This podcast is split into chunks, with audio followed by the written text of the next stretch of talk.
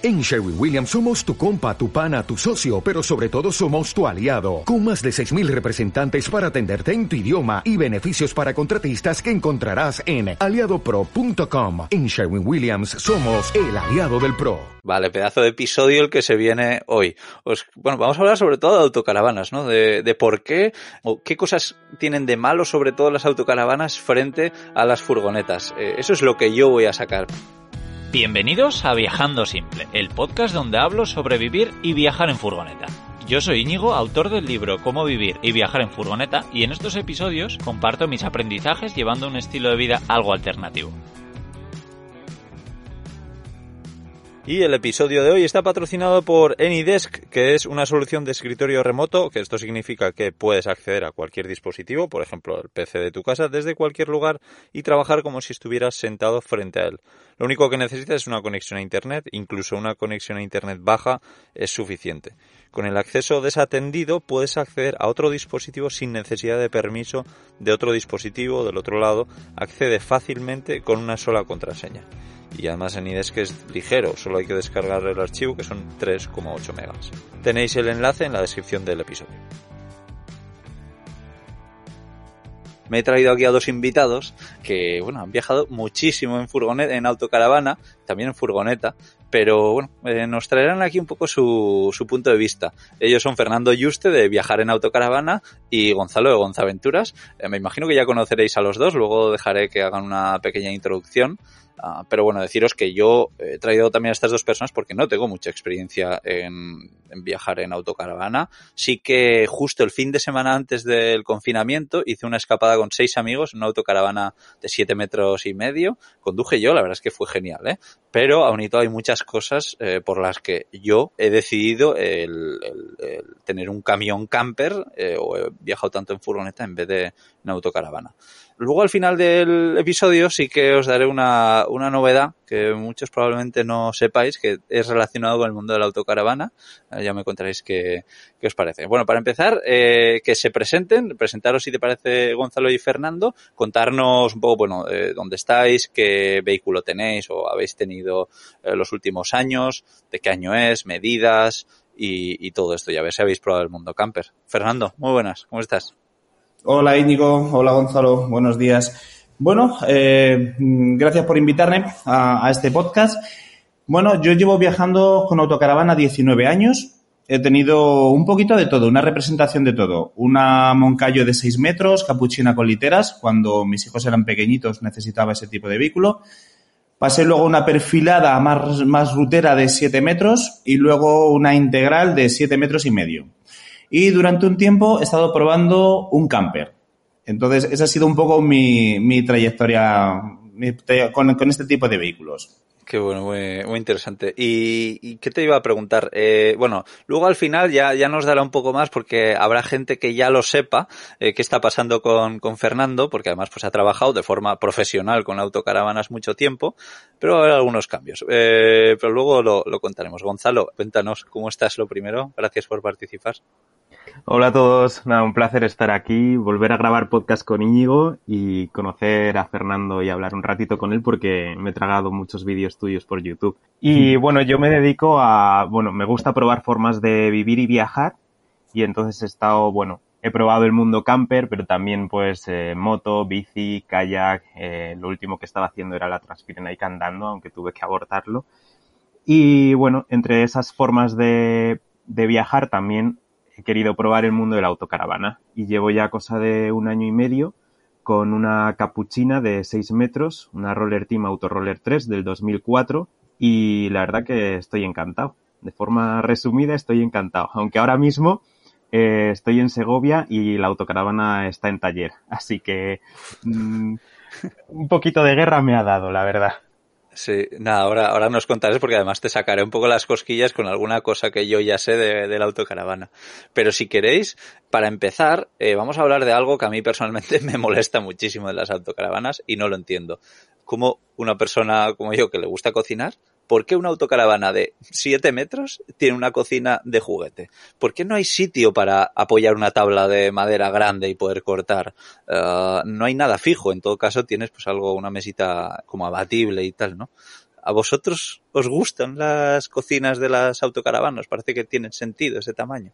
Bueno, eh, a ver, eh, todo va a depender de la distribución, porque yo en la trayectoria de los eh, cuatro vehículos que he tenido, he pasado por vehículos muy grandes con una cocina muy pequeña, porque el fabricante daba un poco como más prioridad a la zona de salón y a la zona de, dormitorio o de baño. Y han sido cocinas eh, en vehículos muy grandes, cocinas ridículas. Y luego, sin embargo, he tenido vehículos más pequeños donde teníamos una encimera mucho más eh, aprovechable y tal. Entonces, yo creo que va en función en aprovechar los espacios de cada fabricante o cómo diseña e incluso dentro del fabricante los diferentes modelos. Pero hay una cosa que a mí me, me da mucha rabia, y lo digo con muchos eh, clientes o con muchos usuarios, es eh, la falta de espacio que dices tú, mira, estoy eh, cociendo unos macarrones, levanto la cacerola del fuego y ¿dónde la apoyo? O sea, es que no tienes, no tienes sitio. Entonces, eh, es verdad que el tema de cocinar en las autocaravanas está un poquito complicado.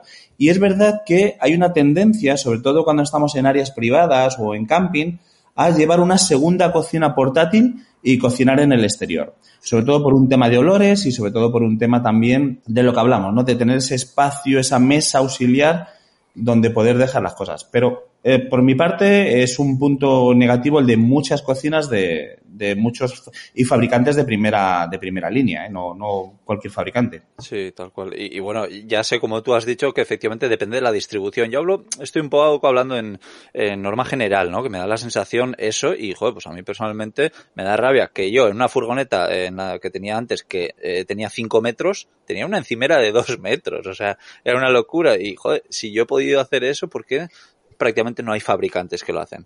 Pero, pero bueno, oye, pues tendrá algún tipo de sentido. En las camper también, que vienen de fábrica, también suele ser así, pero cuando te lo haces tú a medida, pues, pues no. Gonzalo, cuéntanos, porque, bueno, como tú y yo ya hemos hablado muchísimo en el podcast de Charlando y Viajando, que os recomiendo que escuchéis eh, por ahí, también hemos hablado de, de, de, cosas curiosas que Gonzalo hace cocinando y, y, tal, pero bueno, cuéntanos cómo, cómo estás viviendo en la autocaravana para cocinar. Bueno, pues hacías un poco la pregunta del por qué, ¿no? De por qué no hay cocinas grandes. Sí. Eh, yo creo que el motivo es que los fabricantes, tanto de campers como de autocaravanas, no fabrican pensando en alguien que va a vivir, sino más viajes en los que normalmente es muy probable que no estés cocinando continuamente dentro del vehículo, sino que muchas veces salgas fuera a cocinar. O sea, lo importante a la hora de la fabricación yo creo que se suele pensar en el hecho de dormir, no tanto en la cocina. Aquí pues habría que hablar un poco, quizá también dis hacer distinción de campers que vienen de serie y campers hechas a medidas. Ahí es donde cambia mucho la cosa también, porque de una camper gran volumen a una autocaravana, pues hay diferencias, pero muchas menos de las que puede haber de una camper que te haces tú mismo ahí creo que es donde más debate puede haber. Sí, no, tienes toda la razón. Efectivamente, yo creo que se hace más pensando en, en, en vacaciones, ¿no? Que en, que en, vivir. Pero bueno, ¿cómo, ¿cómo fue tu experiencia en la T4 en la que has viajado un montón frente a, a la autocaravana ahora? Uf, pues en el tema de cocinar, yo como, como, se me da fatal en los dos casos, yo no necesito ninguna cocina grande, pero hombre, sí que es verdad que mejora muchísimo en la autocaravana, pues ya solo con el hecho de poder ponerte de pie. Además, hay una cosa que tú siempre cuentas, ¿no? Y es que lo de cocinar fuera a ti no te gusta nada porque tienes la sensación de que estás entrando y saliendo continuamente. Sí, para coger cosas, sí. Eso es. Esto me pasa a mí también y entonces en la T4 es que co cocinar dentro era casi imposible y tenía que estar haciéndolo de salir fuera y no me gustaba la verdad. Y claro, ahora en la autocaravana pues es, es un lujo y, y más yo que vengo de, yo qué sé, pues de, de ahora hace, hace tres semanas estaba cocinando sentado en el suelo con un camping gas eh, comida liofilizada. Entonces ya el hecho de tener tres fogones, poder tener justo arriba un armario con mis platos, mis sartenes, etcétera, pues para mí eso es un lujo, la verdad.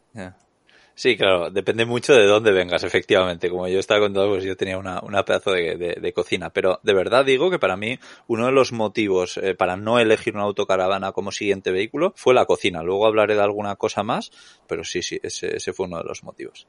Y vale, ahora, eh, Fernando, quiero que me cuentes un poco qué pasa con los materiales. Sobre todo con autocaravanas antiguas, porque Yo sé que es muy común cuando tú compras una autocaravana de los 90 o incluso de los 2000, eh, que igual no está muy bien cuidada y que hay humedades, que entra agua por el techo, que me da la sensación de que los materiales de una autocaravana son mucho peores que los de una furgoneta.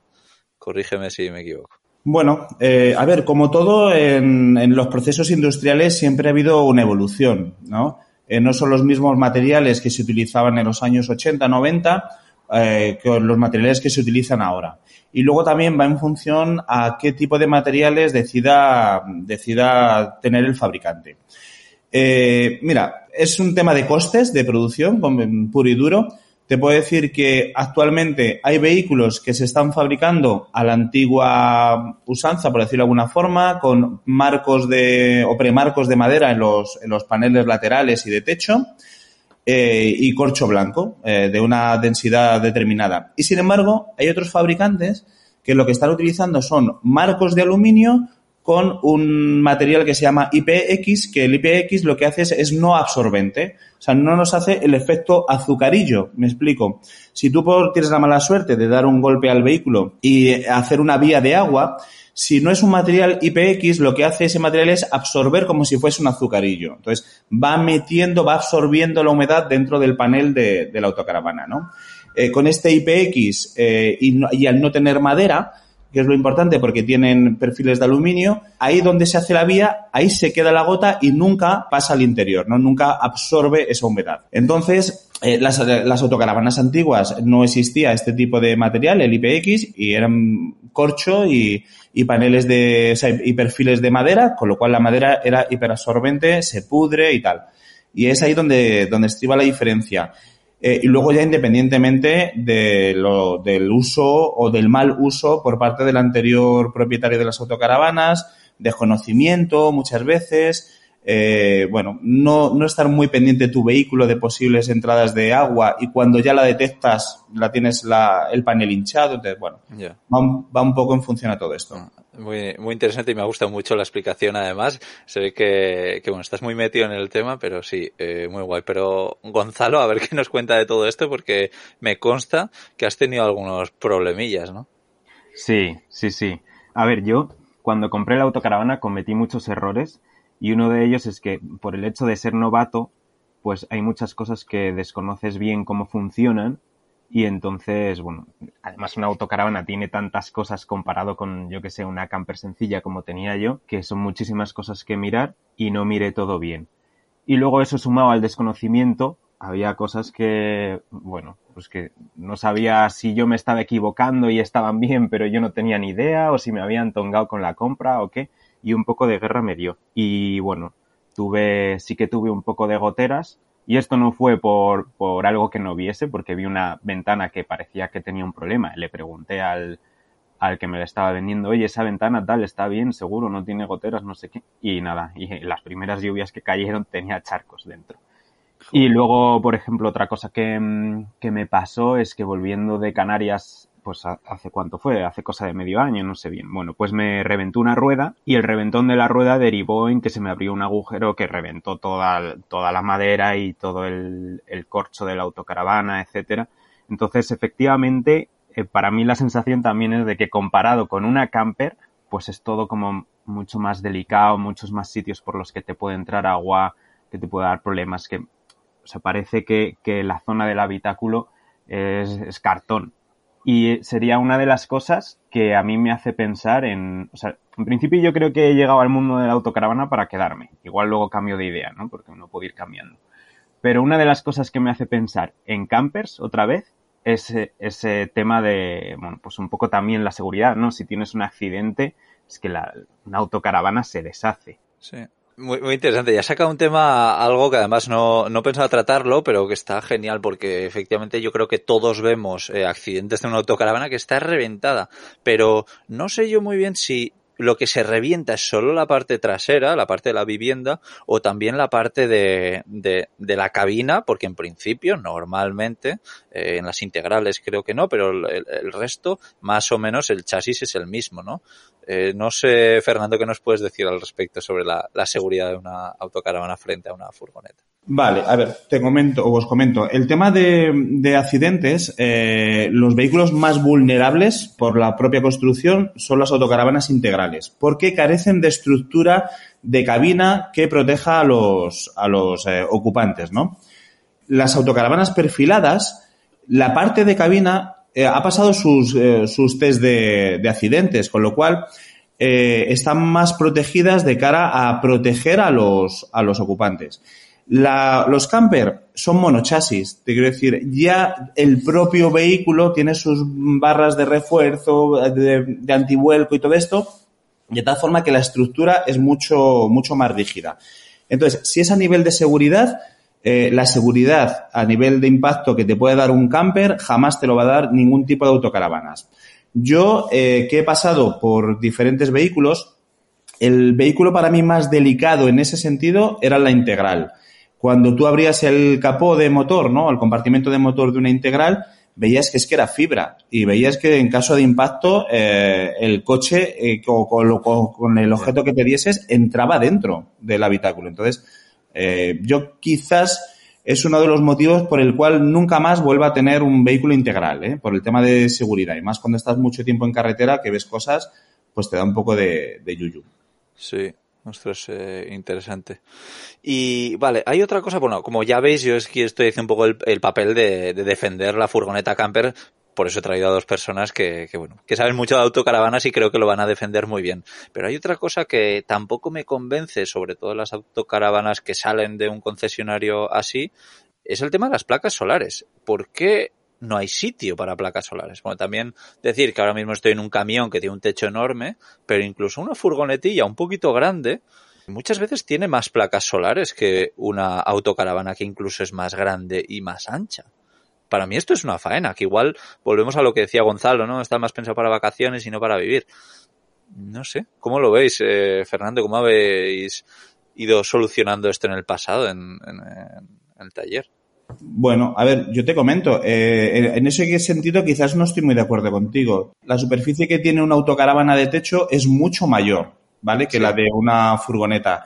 Eh, a eso le contamos los huecos que nos van dejando las claraboyas. Entonces, cuando ha llegado un cliente eh, y le hemos tenido que montar un sistema fotovoltaico, que ya hablar, hablaríamos más detenido de este tema, eh, no una simple placa, sino gente que de verdad, yo he preparado vehículos para gente que están viviendo en el, en el vehículo, pues lo que tienes que hacer es configurar, ver qué huecos te quedan, medir para maximizar la superficie solar que tú puedas poner. Vale, ¿qué ventaja tienes tú, eh, Íñigo, con respecto a, a una autocaravana o a un camper? Que tu superficie, primero, es completamente plana, porque es la caja de un camión. Exacto y que tú has podido distribuir las claraboyas a tu antojo. O sea, yo, en el caso de emprender un proyecto de, de camperizar un camión, más eh, haría más empeño al tema fotovoltaico más que al tema de claraboyas. O sea, claraboyas para mí sería secundario y las pondría en aquellos huecos donde la fotovoltaica me dejase. Porque para mí daría prioridad a todo el tema fotovoltaico más que a, más que a, a respiración o a, o a claridad, ¿no? Entonces, eh, el camper, sin embargo, todavía tenemos un problema más añadido y es la curvatura del techo, con lo cual eso también nos complica a la hora de poner placas solares. Bueno, pero, pero, también las perfiladas eh, me da la sensación de que complica mucho eh, por, por eso, ¿no? Porque también tiene mucha curvatura el techo.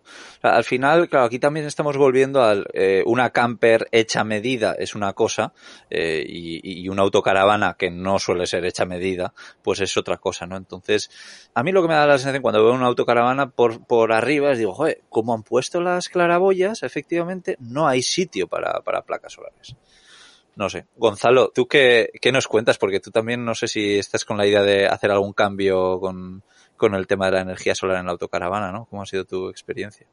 Sí, efectivamente. Bueno, pues aquí yo estoy de acuerdo con Fernando. Sí creo que hay espacio suficiente para poner placas en, en la autocaravana.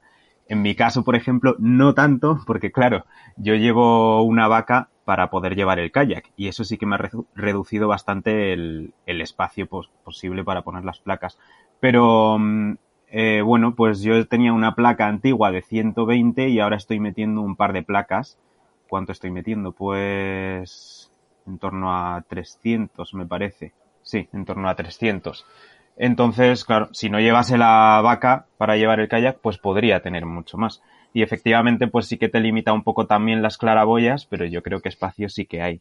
Y bueno, luego por otra parte, lo mismo de antes. Eh, al fin y al cabo, las autocaravanas muchas veces vienen con lo mínimo de serie o muchas veces en empresas de alquiler pues se pone lo básico que alguien que va a alquilar una autocaravana, por ejemplo, pues va a tener suficiente con una placa pequeña. Pero si quieres ponerte una buena instalación, yo creo que se puede buscar la forma y encontrar los huecos. Es que, de todas formas, Íñigo y Gonzalo, yo creo que hay una diferencia entre el usuario ocasional o el usuario de vacaciones o, el, o, de viajar por turismo a los que vivís dentro del vehículo, que son otras necesidades completamente diferentes. Entonces, una persona que está haciendo turismo, que está hoy mañana, o sea, hoy duerme aquí, mañana en el otro sitio, está arrancando el motor y tal, tiene las necesidades diferentes a personas que os podéis tirar cuatro o cinco días parado, donde el alternador del motor no trabaja, pero sí tenéis un consumo elevado, sobre todo ahora en este tiempo, que ya empieza el invierno y necesitamos más eh, luz. Entonces, es diferente un tipo de, adaptar un vehículo a un cliente que a otro. Nosotros, por eso siempre cuando nos vienen clientes le decimos, ¿qué es lo que vas a hacer? Porque si me dices, no, es que viajo de forma itinerante tal, o voy a vivir en ello, o quiero cargar motos eléctricas, o, como me ha pasado, duermo con una máquina de apnea del sueño y necesito batería. Entonces, hay, que adaptar de verdad, o sea, hay que hacer un estudio previo a la persona y su forma de viajar. Sí, sí, tal cual. Porque también luego depende mucho de, de, de, de, a dónde viajes, ¿no? No tiene nada que ver que vas a estar todo el día en sitios soleados, que en sitios donde hace muy mal tiempo, que vas a ir mucho a la nieve, que tal. Y, y yo me acuerdo en el podcast que grabamos, eh, bueno, hace bastante tiempo sobre energía solar con Gustavo de DSP Solar y DSP Camper, que yo y él mismo lo admitió, dijo, dijimos, es que si te mueves mucho, no hace falta una placa solar. Prácticamente, o sea, hay mucha gente que pone placas solares y en realidad no las necesita, porque lo que decía Fernando, si te estás moviendo todo el día de un sitio a otro, eh, con el alternador muchas veces es suficiente. Sí, mira, yo pasé de mi primera autocaravana de no tener placa solar, mi segunda autocaravana de tener una placa de 140 y mi tercera autocaravana tener cuatro placas de 180 y una de 120 para motor. ¿Por qué para motor? Porque nosotros tenemos muchos sistemas de seguridad, de alarmas, localizador y todo esto, que nos agotaba la batería del motor. Entonces decidimos de poner una placa exclusiva para alimentar la batería de motor. Entonces, es, teníamos que cubrir las necesidades que mi vehículo tenía. Aparte, viajo con Marisa, la conocéis, pelo largo, rubio, eh, que eso requiere un secador de pelo brutal, ya no por estética, sino porque el problema que yo tengo con mis dos chicas, con Marta y con Marisa, es que si se duchan y no se secan el pelo, al día siguiente están malas, aunque sea en agosto. O sea, no se pueden secar el pelo al, al sol. Entonces, yo necesitaba una instalación mmm, bastante exagerada, ¿eh? Claro. Yo, por ejemplo, no tengo problema. Eso del secador a mí no me hace falta. y yo no tengo problema. sí. Y luego, eh, yo porque la autocaravana la quiero para vivir en ella y entonces me toca trabajar en ella. Y entonces tengo que hacer jornadas pues de un montón de horas trabajando con el ordenador. Si no fuese por eso, con un, la placa que tenía antes, pues tiraba sin ningún problema. Al final, en general, en, en, todas las cosas que estamos hablando, para mí no hay nada mejor ni peor, todo depende de para qué lo quieras. O sea, por ejemplo, sí. volviendo al tema de los materiales antes, sí que es verdad lo que decíamos, ¿no? De que puede ser más inseguro que una camper eh, la autocaravana, pero claro, son materiales que te hacen ganar en comodidad, porque el aislamiento suele ser mejor que una camper, etcétera. Entonces al final, bueno, pues tienes que ver un poco tus prioridades y yo la verdad que de momento con la sí. autocaravana estoy encantado. Vale, nada, esto cerrado. Y ahora algo que a mí personalmente creo que es lo más importante por lo que no me he comprado una autocaravana. Puede ser que sea el único loco que, que piensa así, pero es por las puertas. Esto ya lo he dicho muchas veces por aquí, los que me conocéis ya lo sabéis, pero las puertas de las autocaravanas son un chiste. Son enanas. ¿Qué puede ser? ¿Medio metro? Son muy estrechas. En cambio, las furgonetas, eh, muchas veces además de tener dos puertas, una corredera que es mucho más grande que una, que una autocaravana, luego también muchas veces las puertas traseras, ¿no? Que a mí eso de verdad, cuando hace buen tiempo, me, me da la vida. No sé vosotros cómo, cómo lo veis. Eh, ¿os, ¿Es algo que os importa? ¿Os da igual el tema de esas puertecillas de las autocaravanas? Bueno, yo te voy a decir que también discrepo en ese sentido. Eh, a ver, las puertas normales de una autocaravana suelen ser entre 50 y 60 centímetros de anchura. Pero yo, la última autocaravana que tuve, llevaba una puerta XL, 80 centímetros de puerta. Entonces, es eh, muchas veces es el fabricante. Te quiere decir eh, las calidades o, o, el confort que le quieras dar. A um, autocaravanas más caras, pues le puedes pedir una serie de lujos, por decirlo de alguna forma, como es el, el tema de las puertas XL. ¿vale? Entonces, ya hay fabricantes que contemplan eh, puertas XL.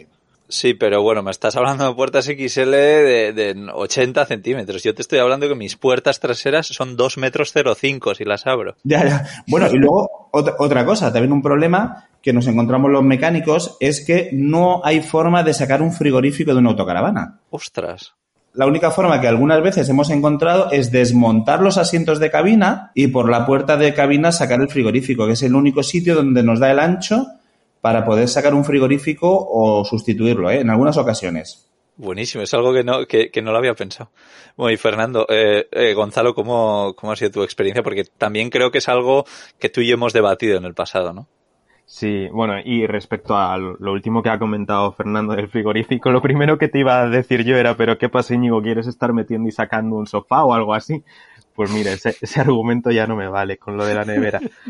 Pero para mí volvemos a lo de antes, eh, que al final depende de cuál sea el uso que le vas a dar. Porque si, por ejemplo, o sea, en tu caso, te gusta pasar tiempo dentro, dentro del camión, en este caso, ¿no? Sí. Y entonces, claro, es normal que quieras tener esa sensación de, pues no sé, de terracita, De estar fuera, ¿no? sí. de estar fuera. Eh, a mí es una sensación que me gusta mucho también, pero yo al final, por ejemplo, eh, bueno, yo quizá un punto medio, pero mucha gente la autocaravana la tiene pues para, para moverse y luego dormir, hacer alguna comida y, y el día lo pasa fuera y, bueno, a lo mejor cuando está dentro está viendo la tele, pero no está ahí en plan terracita o con esa sensación de querer estar fuera, ¿no?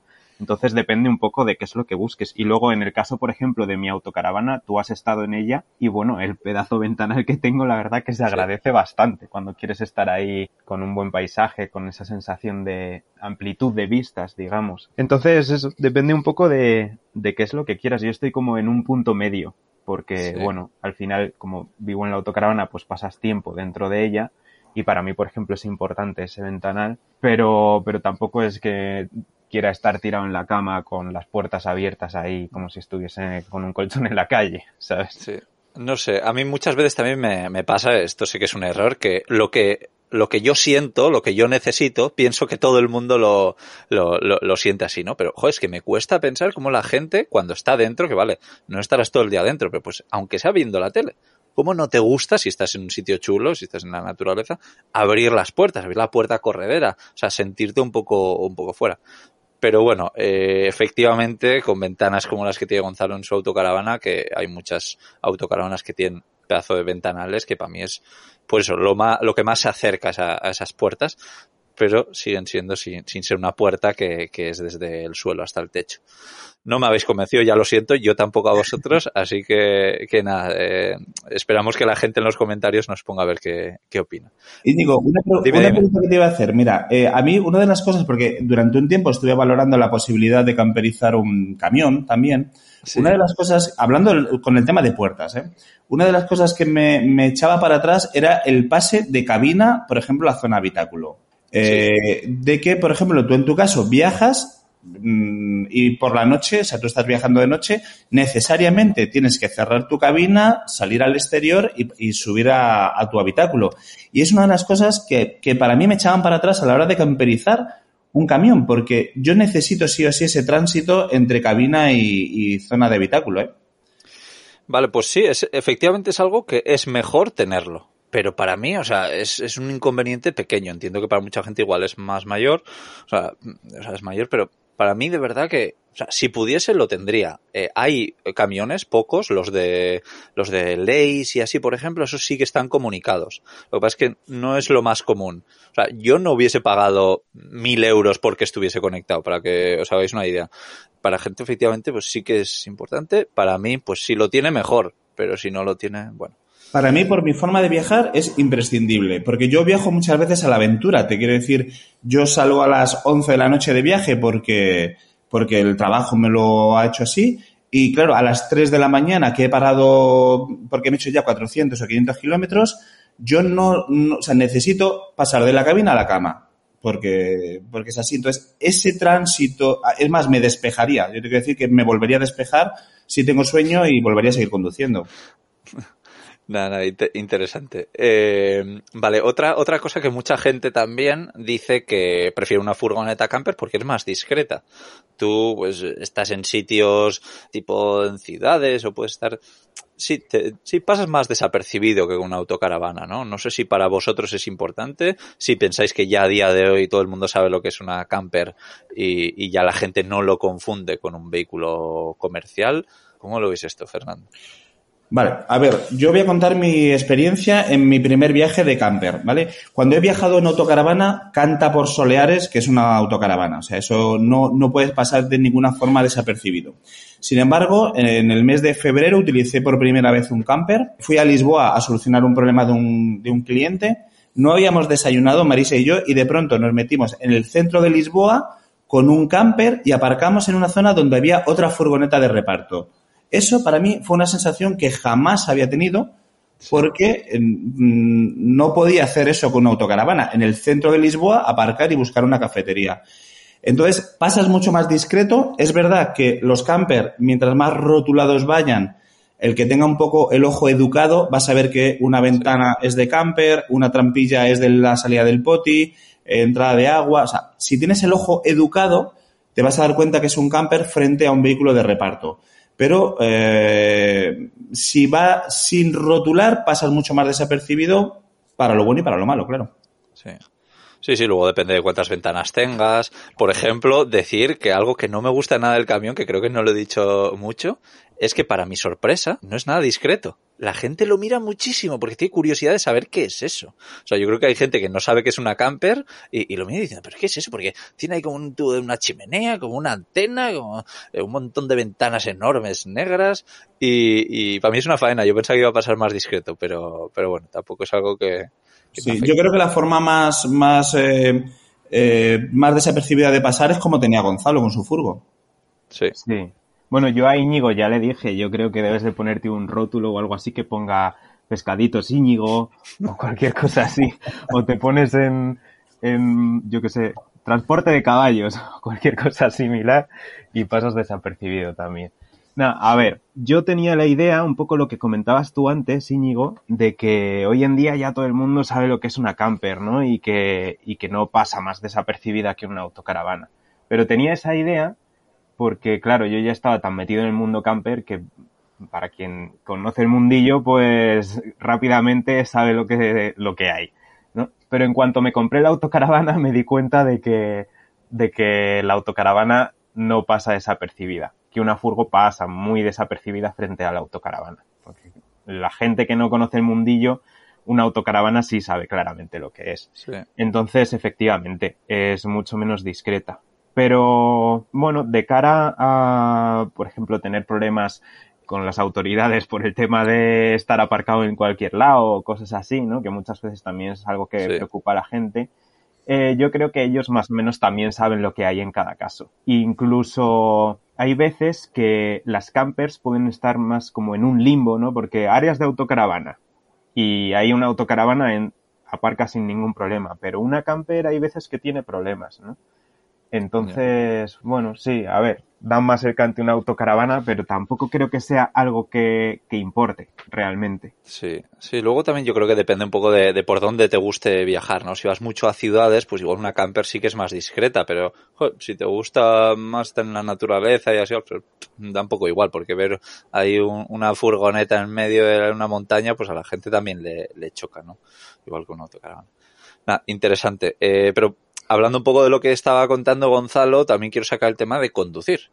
No tiene nada que ver conducir una autocaravana, que normalmente puede ser, yo que sé, 30 centímetros más ancho que una furgoneta. Y eso, pues yo recientemente que he estado por Escocia, que las carreteras son súper estrechas, que bueno, como digo, mi, mi camión también es ancho, ¿no? Pero creo que es una pega, ¿no? El, el conducir. Fernando, ¿tú cómo lo ves? Porque además estás con eso en la cabeza últimamente, ¿no? Sí, a ver, eh, indudablemente el vehículo más cómodo y más rápido y más fácil de, de conducir es una camper frente a una autocaravana.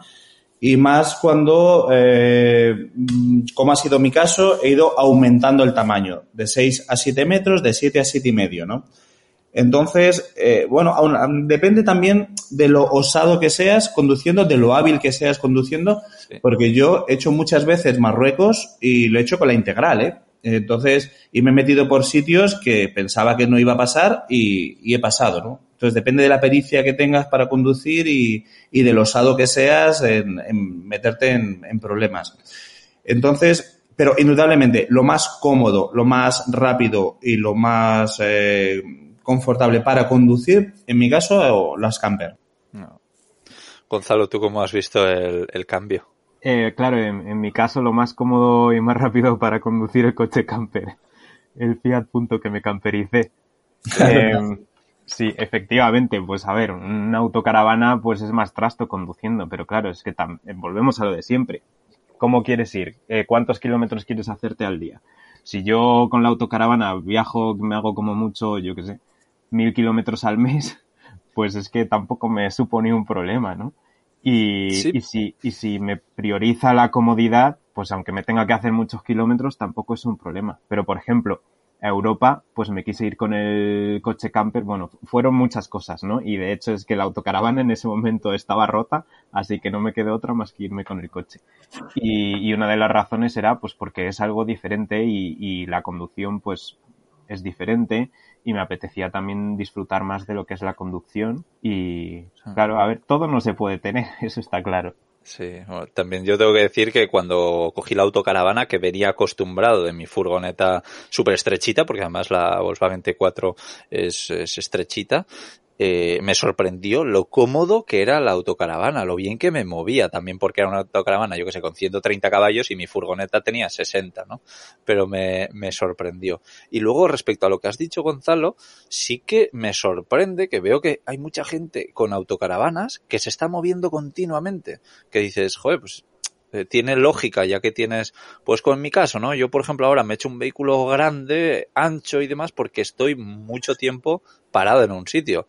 En cambio, veo que hay gente con autocaravana que está, que para en un sitio, duerme y se va a la mañana siguiente. O que yo estoy aparcado en un sitio, llega con la autocaravana, se da un paseo y una hora más tarde se va. O sea, que eso, que está en, en continuo movimiento. No sé, claro, es que no todo el mundo tiene la oportunidad de vivir viajando sí, y claro, sí. entonces hay gente que pues se adapta a lo que, a lo que puede. Si tiene unos días para conocer tal lugar, pues lo conoce a un ritmo mucho más rápido. Sí, sí, que es lo que hacía yo también antes. Sí, de todas formas, yo estoy viendo un cambio yo llevo 19 años con autocaravana y estoy viendo un cambio de tendencia en un montón de cosas. Te explico. Yo tengo 49 años, cuando yo me compré mi primera autocaravana tenía 29. Era muy difícil ver a un chaval de 29 años con dos niños viajando. Todo el mundo se pensaba que yo le había quitado mi autocaravana a mi padre, porque era eh, cosas de, de, gente mayor, ¿no? Yeah. Ahora hay un cambio de tendencia de que cada vez más familias con niños están viajando con autocaravana, pero hay un cambio de tendencia de que cada vez más gente vive, se plantea vivir en un vehículo de este tipo, ¿no?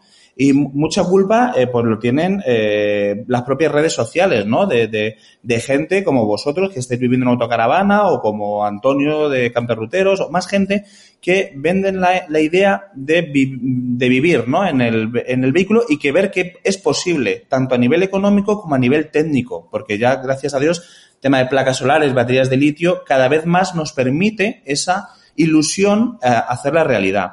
Entonces, hay un cambio de, de, bueno, de forma de pensar y nosotros estamos viendo cada vez más clientes que ponen sus pisos en Airbnb para, para sacar, para autofinanciarse con el tema de, ingresos y que pasan a vivir a una autocaravana. Y estamos preparando más vehículos para que sean cada vez más autónomos tanto a nivel energético como a nivel agua o a nivel gas para, para vivir en ellos. ¿eh? Creo que ese cambio bueno. está, está existiendo. ¿eh?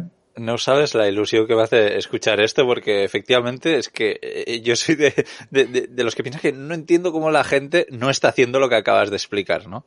Que efectivamente pues cada uno tiene pues sus, sus, sus historias, pero, pero bueno.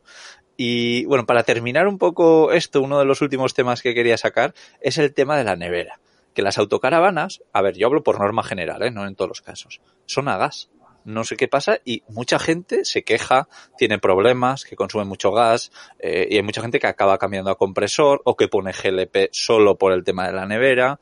Eh, Gonzalo, si quieres contarnos un poco tú con tu experiencia, que también creo que tienes algo que decir. Pues sí, yo con la nevera he tenido muchos problemas, he estado...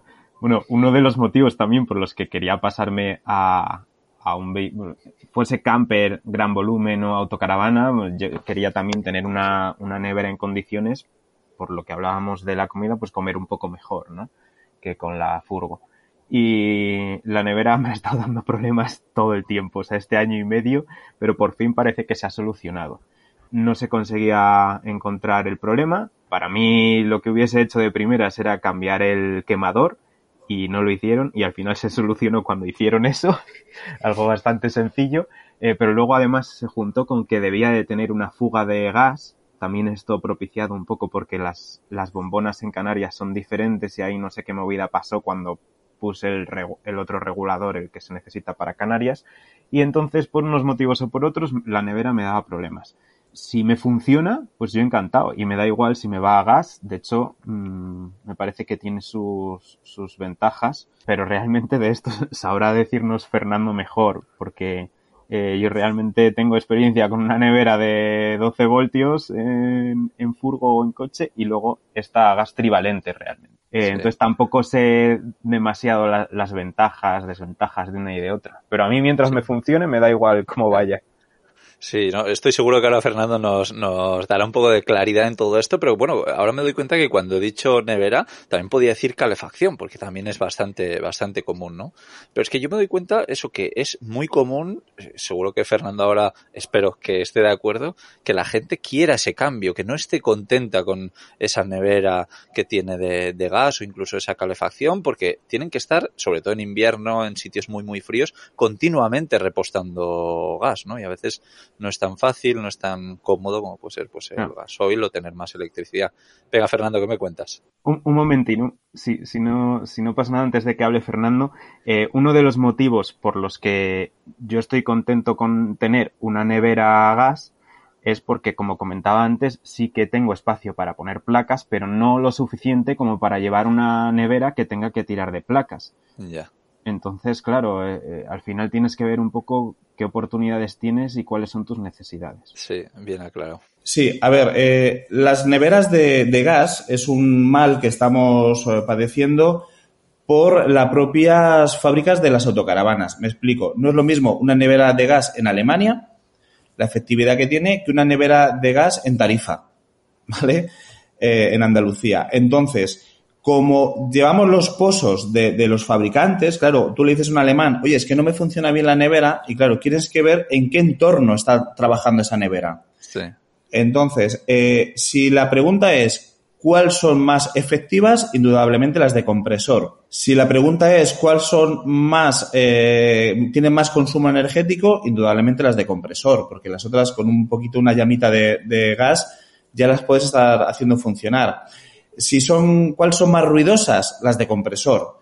Entonces, tienes que ver un poco qué es lo que quieres. Si de verdad quieres cerveza fría, pero fría, fría, o si quieres fresquita, ¿vale? Entonces, eh, y aún así, bueno, yo he tenido neveras de, de, trivalente que han funcionado muy bien y que me han llegado a congelar incluso la comida, ¿no? Porque, porque estén mal reguladas o porque haya estado mucho tiempo cerrada. Entonces, las neveras es uno de los puntos eh, en contra que tienen los vehículos. Cada vez hay una tendencia más a sustituir la nevera trivalente por una de gas, entre otras cosas porque al mismo mueble tienen más capacidad las, tribal, las, perdón, las, de, las de compresor, ¿vale?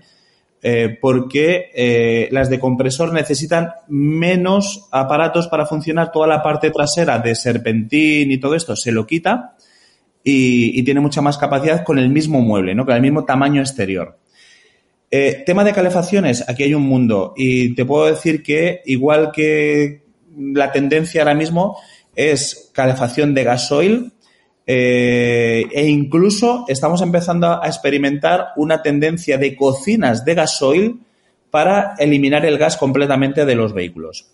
Y luego, en este tema, Íñigo, si quieres a última hora, te podré dar una noticia porque para que te hagas una idea, nosotros los vehículos que estamos empezando a comercializar ni siquiera llevan un boiler de agua caliente.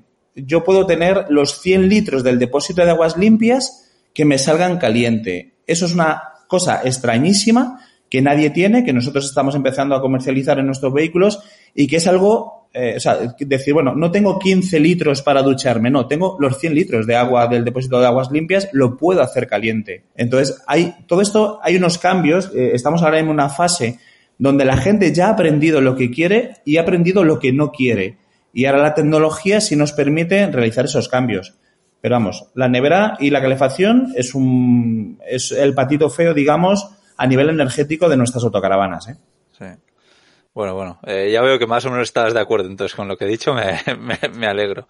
Y ahora sí ya, eh, para terminar, el último tema que quiero tratar, antes de bueno, daros un par de, de, novedades, no solo mías, sino uno de los presentes también, que ahora nos contará, pero es el tema de la distribución. ¿Qué pasa con, con, las distribuciones de las autocaravanas? Eh, yo cuando estuve mirando autocaravanas no me convencía absolutamente ninguna autocaravana como está distribuida. Yo también siempre digo que yo soy un bicho raro, pero bueno. Eh, no creo, bueno, ahora, ahora nos contará Gonzalo también cómo, cómo lo ve. Una idea que yo tuve fue comprar una Himmer de los años 90, que me, me encanta ese, ese, modelo, y tirarla, tirarla por dentro y, y hacerla nueva, vamos, camperizarla. Y, y, sí, es porque no me convencen las distribuciones, eh, la gran mayoría de las distribuciones de las autocaravanas. Parece que es muy, muy difícil de encontrar. Gonzalo, ¿cómo, cómo fue la búsqueda de la autocaravana? Si puedes contar más o menos la distribución que tienes. Sí, bueno, yo, uno de los motivos por los que quería comprar autocaravana era por el hecho de probar algo diferente, ¿no? Que Gonzaventuras va un poco también de eso. Y, yo en principio quería encontrar algo que me permitiese vivir cómodo dentro, llevar la bici dentro para atrás poner un portamotos, el cual no he puesto y, y creo que no pondré, pero esa era la idea original, ¿no? Y por eso quería tener un, un, garaje lateral para la bici, pues la bici quería tenerla dentro porque si luego atrás iba a llevar la moto, pues era más jaleo estar con, con el con el portabicis donde se supone que iría el portamotos y luego si, si tienes una bici que quieres cuidar más, digamos, pues es mejor si va dentro, ¿no? Sí. Y, y sí que es verdad que me costaba un poco encontrar una autocaravana en la que sintiese que tuviese bien de espacio y comodidad. Pero encontré el modelo de la mía, que la verdad es que es bastante único, yo creo, y que bueno, es una autocaravana de 6 metros, 6 plazas, con un salón face to face y garaje. Entonces estaba, vamos, yo estoy encantado. Tú has estado dentro, Íñigo, y la sensación de amplitud es bastante, la verdad. Eh, sí. Yo tengo mucha sensación de amplitud. Sí, sí, no. Yo ya digo que si compras, o sea, que mi distribución ideal para lo que he visto en autocaravanas es la tuya. Eh, la verdad es que me, me, gusta, aunque por supuesto, pues me quedo con, con la mía, que para eso la he hecho así. Claro, ¿no? claro. Claro, sí, la sí, cuestión es que eh, aquí volvemos a, a, otro tema que hemos comentado antes, que es que con una camper que te viene de serie tienes el mismo problema, incluso peor. O sea, yo miraba campers sí. también y no encontraba ninguna que tuviese eso que tiene mi autocaravana. Porque mmm, los salones normalmente, claro, como todas están, las que vienen de serie, son mínimo cuatro plazas, los asientos van súper adelante y bueno, pues para estar montando el salón, si quieres amplitud, tienes que estar girando los asientos de adelante. Yo no quería eso. Y, y, la sensación es que esa mesa suele ser muy pequeña, a no ser que te vayas ya a una camper muy grande. Entonces, eh, mirando campers de serie y autocaravanas, eh, las campers de serie a mí, para vivir, no me gustaban nada. Claro, si ya dices, bueno, la camper es que no va a ser una de serie, me la voy a hacer yo, ahí ya la cosa cambia. Pero ¿qué pasaba? Sí. Que yo no quería eh, ni perder el tiempo en estar haciéndome yo la, la, autocar la camper, si me la iba a hacer yo, tampoco quería que me, que me la hiciesen y que tuviese que estar esperando no sé cuánto tiempo. Y entonces, bueno, luego, sumado a eso, me puse a mirar precios y teóricamente el mundo de las campers originalmente era más barato. Y hoy te pones a mirarlo y dices, joder, es que encuentro autocaravanas más baratas. Sí. Y dije, pues mira, mmm, más comodidad, más habitabilidad para vivir en ella y más barato, pues oye, así pruebo algo nuevo. Y así es sí. como acabé con autocaravana. Sí. No, que, guay. Bueno, invitar a todo el mundo que, eche un vistazo a, la autocaravana de Gonzalo, que en su canal de YouTube, por supuesto, lo encontraréis. Eh, ya os aviso que dejaremos enlaces, eh, bueno, a, todo lo que hemos hablado y a, las redes sociales de Fernando y de, Gonzalo. Pero tengo curiosidad de saber si para Fernando eh, las distribuciones mm, habituales de las autocaravanas son las que tú elegirías si te fueses a hacer un vehículo a medida. Bueno, a ver, eh, es complicado esta pregunta porque yo estoy en una fase de mi vida donde eh, antes viajaba con dos eh, chavales, dos niños pequeños, luego ya adolescentes, y ahora ya los tengo en una edad de 23 y 21 años que cada vez vienen menos. Entonces, yo he ido evolucionando según ha ido evolucionando mi familia y he ido cambiando de distribución, depende de las necesidades que mi familia en ese momento tenía. Ahora tengo un problema y es que es verdad que necesito un vehículo de cuatro donde el 90% de las veces vamos a ir dos. Entonces, ahora mismo eh, buscar un vehículo en mi situación es un poquitín complicado. Yo, después de pasar por cuatro vehículos en toda mi vida, lo que he sacado muy en claro, muy en claro, es el tema del cuarto de baño, ¿vale? Que no se ha tratado el tema de aquí, pero eh, el cuarto de baño nunca, jamás en la vida volverá a tener un baño dividido, ducha a un lado y aseo a otro, porque al final las dos piezas son pequeñas. Entonces, eh, y voy a decir quizás algo que suena un poquito escatológico, lo que sea, pero el poderte sentar en la taza del váter para, para estar ahí, muchas veces te choca con el lavabo, con la puerta y tal. Entonces, necesitamos un baño más grande. Entonces, lo que yo sí imperaría es una zona de baño o, más, más amplia. Y por eso jamás volveré a tener las dos piezas en sitios diferentes. Distribuciones actualmente, los fabricantes, que nosotros hemos estado en fábrica un montón de veces y hemos hablado con los ingenieros que, las diseñan, eh, lo que hacen es un producto estándar, que valga para todo el mundo, que valga para una pareja o para cuatro personas y muchas veces ahí está el conflicto, ¿no? O sea, hacer un producto que valga para el mercado latino o para el mercado noreuropeo o centroeuropeo. Eh, no van a sacar un producto para España porque hay una tendencia y un producto para Alemania porque haya otra. Sacan un producto, punto. Y, por ejemplo, yo que hemos hecho importación de vehículos de una marca alemana, donde le teníamos que decir el número de cinturones que queríamos tener y el número de plazas que teníamos que homologar eso en otros fabricantes dicen, esto es un cuatro plazas y sin embargo a un fabricante alemán le tenías que decir, mira, eh, la quiero para dos plazas o la quiero para cuatro plazas. Y entonces te homologaban dos cinturones atrás o no. O sea, fíjate lo complejo cuando es hablar del mundo de autocaravanas, depende con qué fábrica o depende con qué marca o incluso con qué, con qué país fabricante tenemos que configurar la autocaravana de una forma o de otra. Es, es mucho más complejo ¿eh? que ver un poco distribuciones y tal pero no existe la distribución ideal para uno, para dos o para cuatro personas. Eh, eh, es, por eso hay tanta variedad. No, muy interesante y me ha gustado que haya sacado el, tema del baño porque sí, efectivamente creo que hay, mucho cambio entre los autocaravanas y las campers.